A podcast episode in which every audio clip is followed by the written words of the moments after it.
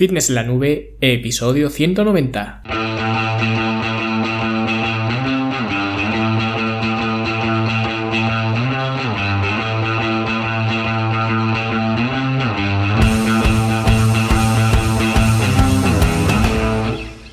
Bienvenidos a todos un viernes más aquí a vuestro podcast, a Fitness en la Nube, donde hablamos de fitness, de nutrición, de entrenamiento y donde cada viernes, cada semana os traigo las técnicas, consejos, estrategias, trucos y como lo queráis llamar para que construyáis un mejor físico y tengáis un estilo de vida más activo y más saludable. Hoy vamos a hablar de un tema que creo que es muy interesante, especialmente para las mujeres, y es el tema de la celulitis, aunque para los hombres pues podría ser el mismo episodio solamente cambiando la palabra celulitis por grasa en la parte baja del abdomen, ¿vale? Porque al final no deja de ser algo que tenemos que no nos gusta o que nos gustaría eliminar o reducir.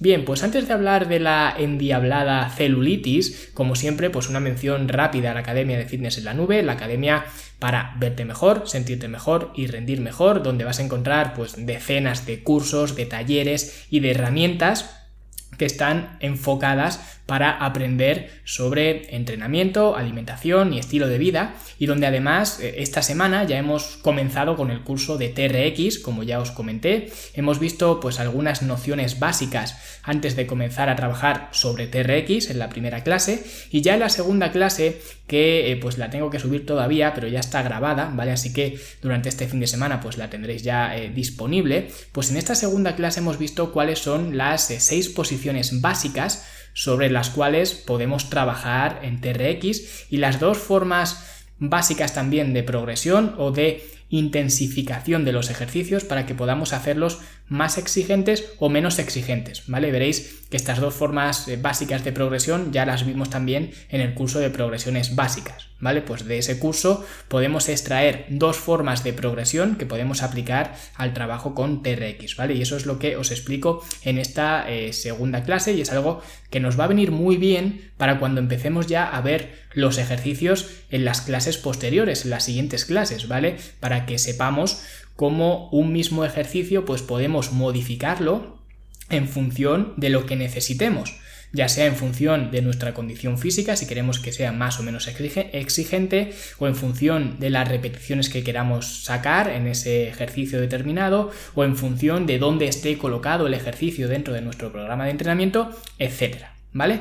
Así que echadle un vistazo porque eh, si queréis aprender a utilizar correctamente el TRX, este es el curso que necesitáis para que la próxima vez que veáis en el gimnasio pues esas sogas, esas cuerdas colgadas, ¿no? Pues sepáis exactamente cómo utilizarlas y el provecho que podéis sacarles en vuestros entrenamientos, ¿vale?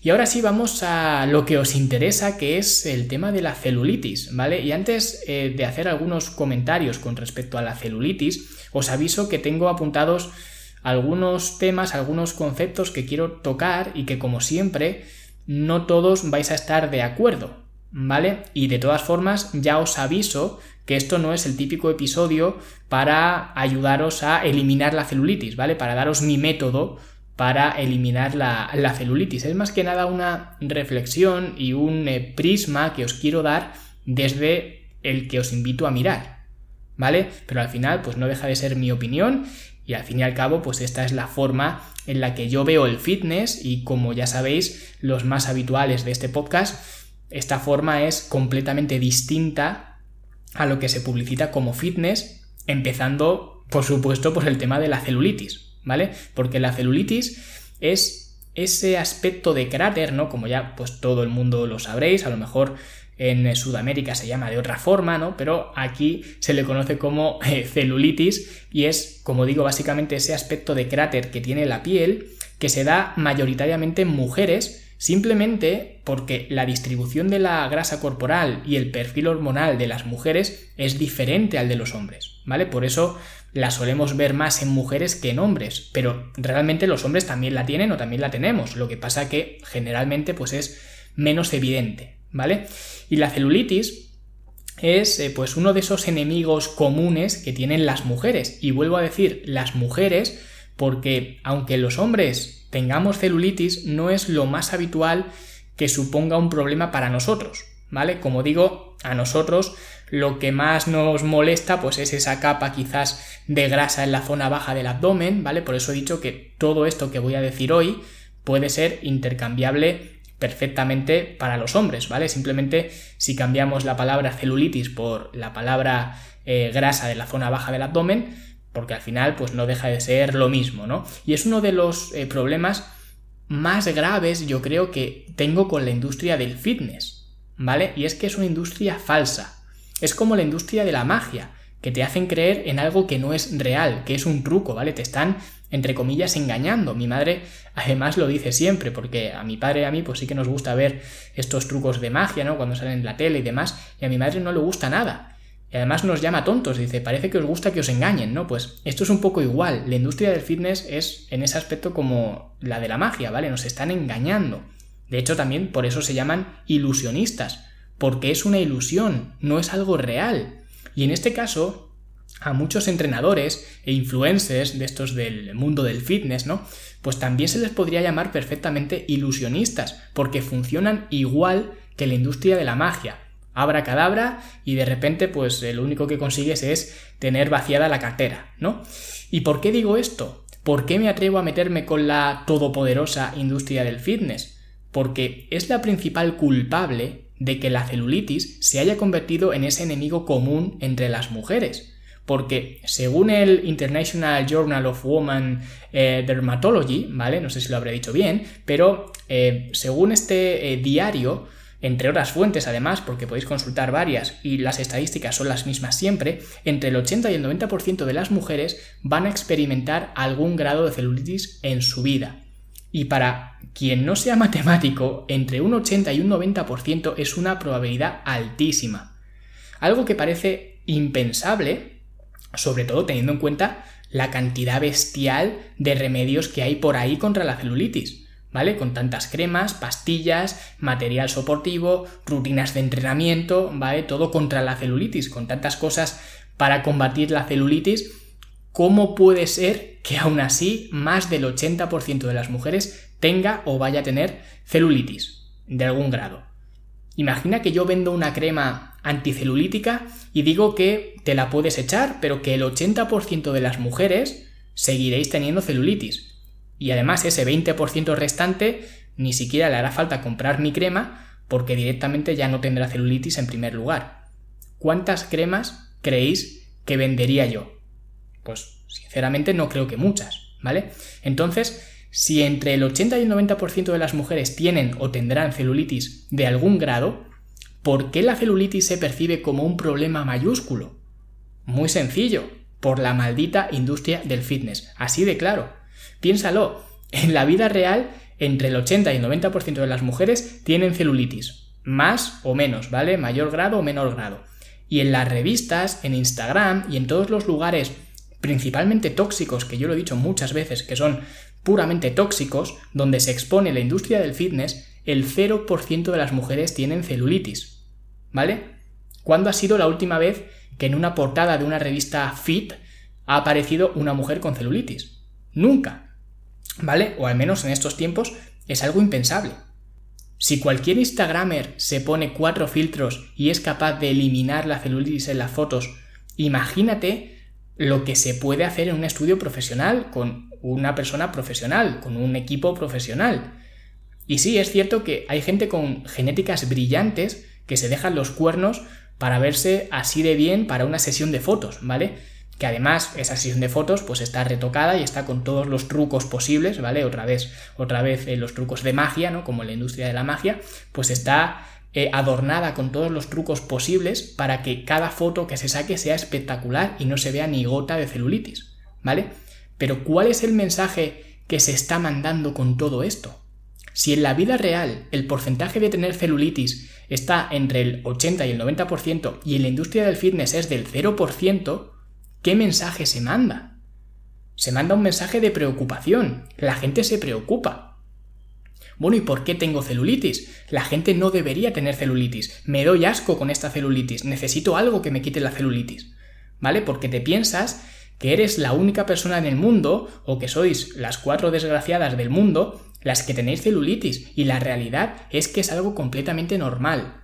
Lo que pasa que de tanta intoxicación por parte de los medios de comunicación, pues se produce esta distorsión de la realidad donde las mujeres piensan que lo normal es lo que ven en estos sitios.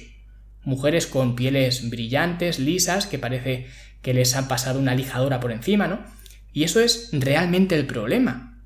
Porque eso es lo que se usa como detonante para venderte remedios, que no son remedios en absoluto, porque si lo fueran, las estadísticas serían diferentes. Si cada crema anticelulítica o cada té, por ejemplo, que sacan ahora también tés anticelulíticos, todo anticelulítico, si todo eso funcionara, las estadísticas no serían así, serían al revés. Solamente el 20% de las mujeres tendría celulitis, pero no es así. ¿Vale? Así que como veis, el mensaje que quiero dar hoy no es el de daros mi método para combatir la celulitis.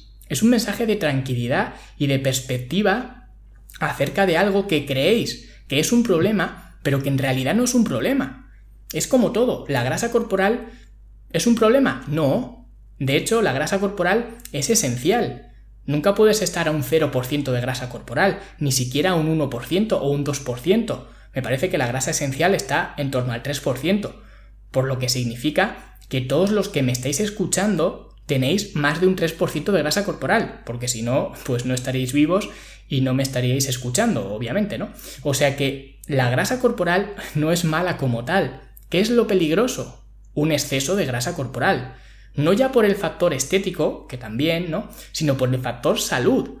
Y con la celulitis ocurre igual. El problema no es la celulitis. El problema es que si tienes un exceso de celulitis, me juego el cuello a que tienes un exceso de grasa corporal. Y eso sí que es peligroso, porque se multiplican las posibilidades de sufrir varias enfermedades, ¿vale? Que derivan de este sobrepeso. Así que la solución para la tan odiada celulitis simplemente pasa por reducir el porcentaje de grasa corporal, porque hacer esto no solo te va a ayudar a la apariencia de tu piel, porque estará más lisa, ¿vale? También hará, por tanto, si está más lisa, que la celulitis eh, sea menos visible, ¿vale? Mejorarás también tus marcadores de salud, mejorarás tu energía diaria, mejorarás tu calidad de sueño, etc.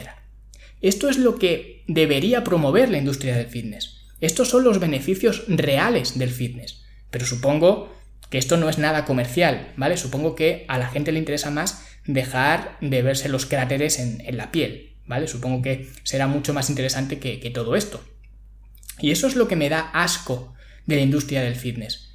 Que las cosas importantes son las que parece que no valen nada y las cosas superfluas son las que se le da una importancia extrema, creando enemigos donde no los hay y usando tácticas para ello que son bastante deleznables y artimañas y trucos y mentiras haciéndonos creer que lo que ellos muestran es la realidad del mundo y no lo es, ¿vale? Repito, la celulitis es algo que vais a tener el 80-90% de las mujeres, 8 o 9 de cada 10 que me estáis escuchando vais a tener que lidiar con la celulitis y no pasa absolutamente nada, ¿vale? Y ahora es cuando eh, intento matizar eh, todo esto un poco, ¿vale? Porque es fácil que esta visión y esta opinión que yo tengo, ¿vale? Y que ya digo, es mi opinión, que tengo con respecto a la celulitis, ¿vale? A que realmente no es un problema y que lo que realmente es un problema son las consecuencias a nivel de salud que conlleva tener un exceso de, celulitis, ¿vale? Ahora la gente, vosotros, podéis pensar que yo de alguna forma estoy justificando la gente que está gorda. ¿Vale? Y bueno, ya lo he dicho mil veces, ¿vale? Utilizo el adjetivo gordo, el que se sienta ofendido, pues que se cambie de podcast y ya está, ¿vale? Y realmente ni lo justifico ni lo dejo de justificar. Creo que hace ya meses en uno de los correos que suelo, eh, que suelo enviar, a, mi lista de, email, ¿no? Que para el que quiera recibir estos correos, que mando eh, pues eh, bastantes, la verdad, y suelen gustar muchísimo, pues eh, los que queráis recibir estos correos solamente tenéis que apuntaros, por supuesto, de forma gratuita en fitnesslanube.com barra email, ¿vale? Pues en uno de esos correos hablaba sobre, pues, una tarde, en una fiesta que, que estuve, ¿no? Que era un poco la, o la moraleja, era la diferencia entre estar gordo y sentirse gordo. ¿Vale? Porque no es lo mismo. Una persona puede estar objetivamente gorda, por eso utilizo ese adjetivo, porque es un adjetivo descriptivo, ¿vale? Quien se siente ofendido por ello, pues tiene problemas más graves. Es cierto que depende del contexto, ¿vale? Este adjetivo puede significar más o menos, por ejemplo, si estás en una competición de culturismo y todo el mundo sale a la tarima en un 6% de grasa corporal y hay uno que sale a un 11%, puedes decir que esa persona está gordo. ¿Por qué? Porque lo estás comparando con el resto que tiene casi la mitad de grasa corporal, ¿vale? Pero eso no significa que en un contexto social esa persona esté gorda. Igual que con el adjetivo alto y bajo, también es relativo. Si en un equipo de la NBA todos miden 2 metros, el que mide 1,80 es bajito, ¿vale? Pero a nivel social no es, no es bajito. Pues esto ocurre con los gordos. Una persona puede ser gorda a nivel objetivo, a comparación incluso utilizando el índice de masa corporal, que para personas atléticas pues no vale para nada, pero para personas sedentarias con una masa magra media, un nivel medio, sí que vale. Y según ese indicador, tú puedes decir objetivamente que una persona está gorda o está obesa. Y no te equivocas ni ofendes porque eso es algo objetivo, ¿vale? Te puede gustar más o te puede gustar menos. Podemos cambiar el adjetivo gordo por algo más suave, como, no sé, gordinchi o lo que quieras, pero estás gordo, ¿vale? Ahora, hay una diferencia entre estar gordo y sentirse gordo. Y esta es, eh, como digo, otra de las cosas que a mí no me gusta de la industria del, fitness ni de muchos entrenadores. Y es que muchos entrenadores parece eh, que se han metido en esa cruzada de acabar con la gordura o con el sobrepeso. Y eso bajo mi punto de vista, y de nuevo bajo mi punto de vista, es absurdo, porque al final no deja de ser una decisión personal de cada individuo. ¿Vale? Si una persona está a gusto eh, con un fuerte sobrepeso, aunque indudablemente fuera mejor que no lo tuviera, ¿vale? Fuera mejor para él, tú no eres nadie, ni yo soy nadie, para juzgar si esa persona debe o no perder peso. ¿Vale? Porque tú puedes ver a esa persona objetivamente gorda, ¿vale? Si te basas en este índice de masa eh, corporal, esa persona puede ser gorda, pero quizás esa persona no se sienta gorda. Y os voy a poner el ejemplo este que ya me he ido por las ramas, ¿vale? Este que comentaba en, este email, que hace muchos años estaba pues una tarde, un, día, ¿no? En un festival em, de música electrónica, un festival acuático, y eh, pues en esos festivales pues la gente va en bañador y está bañándose y demás, ¿no? Pues había un grupo de chicos como nosotros, un poco más mayores de, de nuestra edad que teníamos por entonces, ¿no? Y entre ellos, entre ese grupo de chicos, pues había uno que tenía un físico bestial, ¿vale? Parecía un cuerpo esculpido por los mismos ángeles, ¿vale? Y estaba en un rincón de la barra mirando hacia todos los lados, ¿vale? Un poco eh, como preocupado, ¿no? Por quién lo miraba, apretando el abdomen, ¿no? Para que se le viera siempre en una posición, pues muy buena, ¿no? Que tuviera una buena presencia. Y no hacía ningún movimiento más allá de beber de su copa y ya está, ¿vale? Parecía un Madelman que no se movía para nada. Y luego, dentro de su grupo había otro amigo suyo, un gordo, ¿vale? Bastante gordo, y estaba por ahí pues también sin camiseta, bailando y pasándoselo bien. Y de hecho, cuando eh, vio esta eh, perspectiva o vio esta imagen un amigo mío, me dijo, seguro que el que liga del grupo es el gordo, ¿vale? Por eso digo que hay una diferencia entre sentirse gordo y estar gordo, porque sentirse gordo es lo que te da inseguridad, lo que no te deja dormir por las noches, lo que no te permite quitarte la camiseta en público, ¿vale? Lo que no te permite comprarte ropa que te gusta, lo que no te permite, pues, eh, estar por la noche en un momento íntimo con, tu pareja eh, con la luz encendida. Eso es lo que te hace sentirte gordo. Y obviamente, pues esta persona de ese festival aunque estaba gordo, se la veía que no se sentía gordo en absoluto. ¿Vale? Y eso, como digo, es sentirse gordo y es lo realmente problemático. Al final, aunque obviamente el sobrepeso, como digo, es un factor desencadenante de diversas enfermedades y no lo estoy justificando, ¿vale? De hecho, precisamente lo que estoy haciendo ahora eh, aquí es no justificarlo, pero aunque el sobrepeso sea un factor eh, desencadenante para diversas enfermedades, tú no eres quien para obligar a alguien a que cambie si no quiere hacerlo. ¿Vale? Tú no eres quien para ponerle un marco a alguien en el que debe meterse.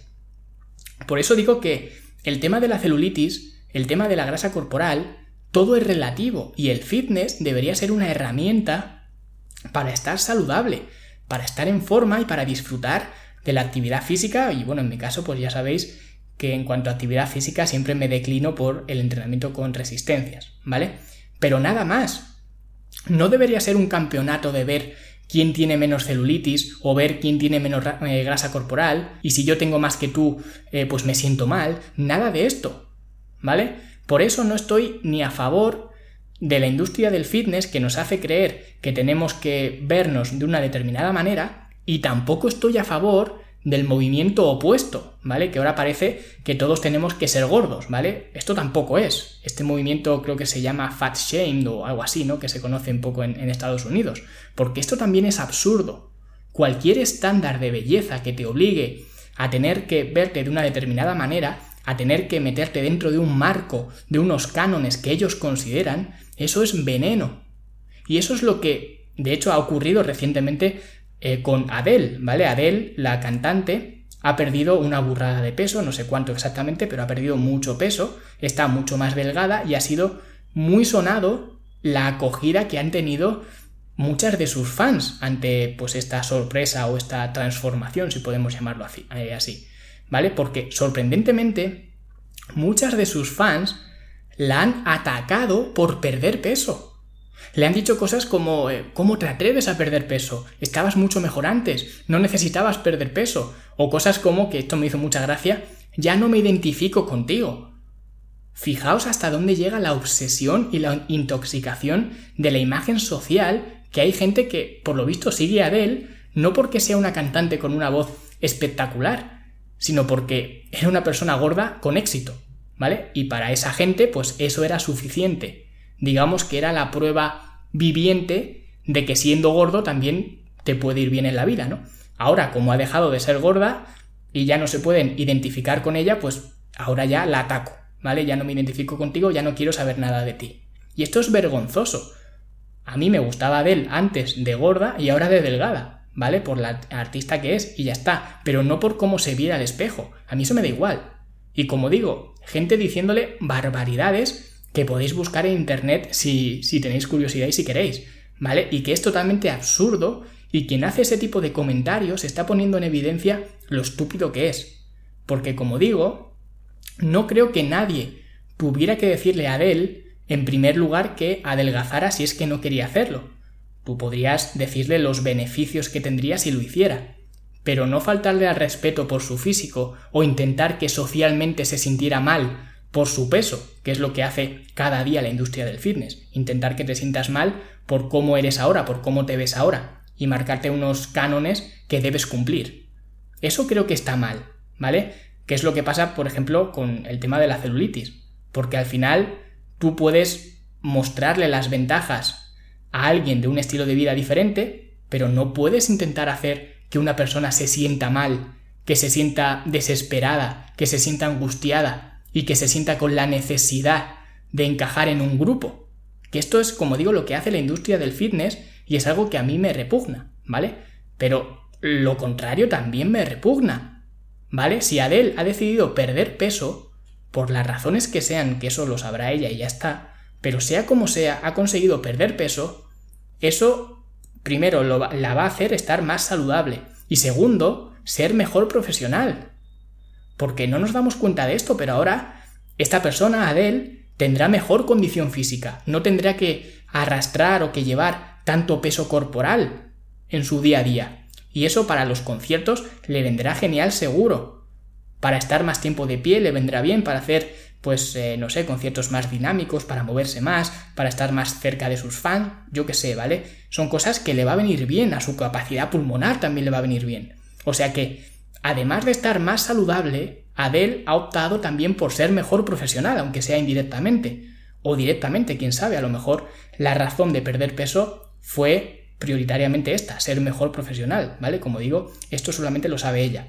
Y cuando veo esos comentarios ridículos y llenos de envidia, porque al final no es otra cosa que envidia, es cuando me hierve la sangre, ¿vale? Porque ni la industria del fitness debería tratar de que todo el mundo cumpla sus estándares absurdos, ni los eh, lobbies estos de, de gordos deberían tratar de que todo el mundo tuviera sobrepeso. Porque eso es como cuando Chicote, por ejemplo, el chef, el chef eh, Chicote, perdió peso. También hizo una transformación eh, pues espectacular, ¿no? Pues estoy seguro que hubo mucha gente que se atrevió a juzgar esa decisión que tuvo él. Segurísimo. Ya digo, no lo sé con exactitud, ¿vale? Lo de Adele sí que lo sé porque lo he visto, lo de Chicote no, pero vamos, me juego el cuello que ocurrió lo mismo, ¿vale? A una escala menor, porque obviamente pues el Chicote no es tan conocido como Adele, pero al final es la misma, lo mismo de siempre, ¿vale? Porque creo que ambos extremos están mal y que los entrenadores, y al menos hablo por mi gremio, lo que creo que deberíamos promover es un estilo de vida saludable, pero sin más pretensiones, sin tratar de que todo el mundo adopte este estilo de vida y sin intentar hacer sentir mal a la gente que no lo hace. Porque como todo, es una decisión personal.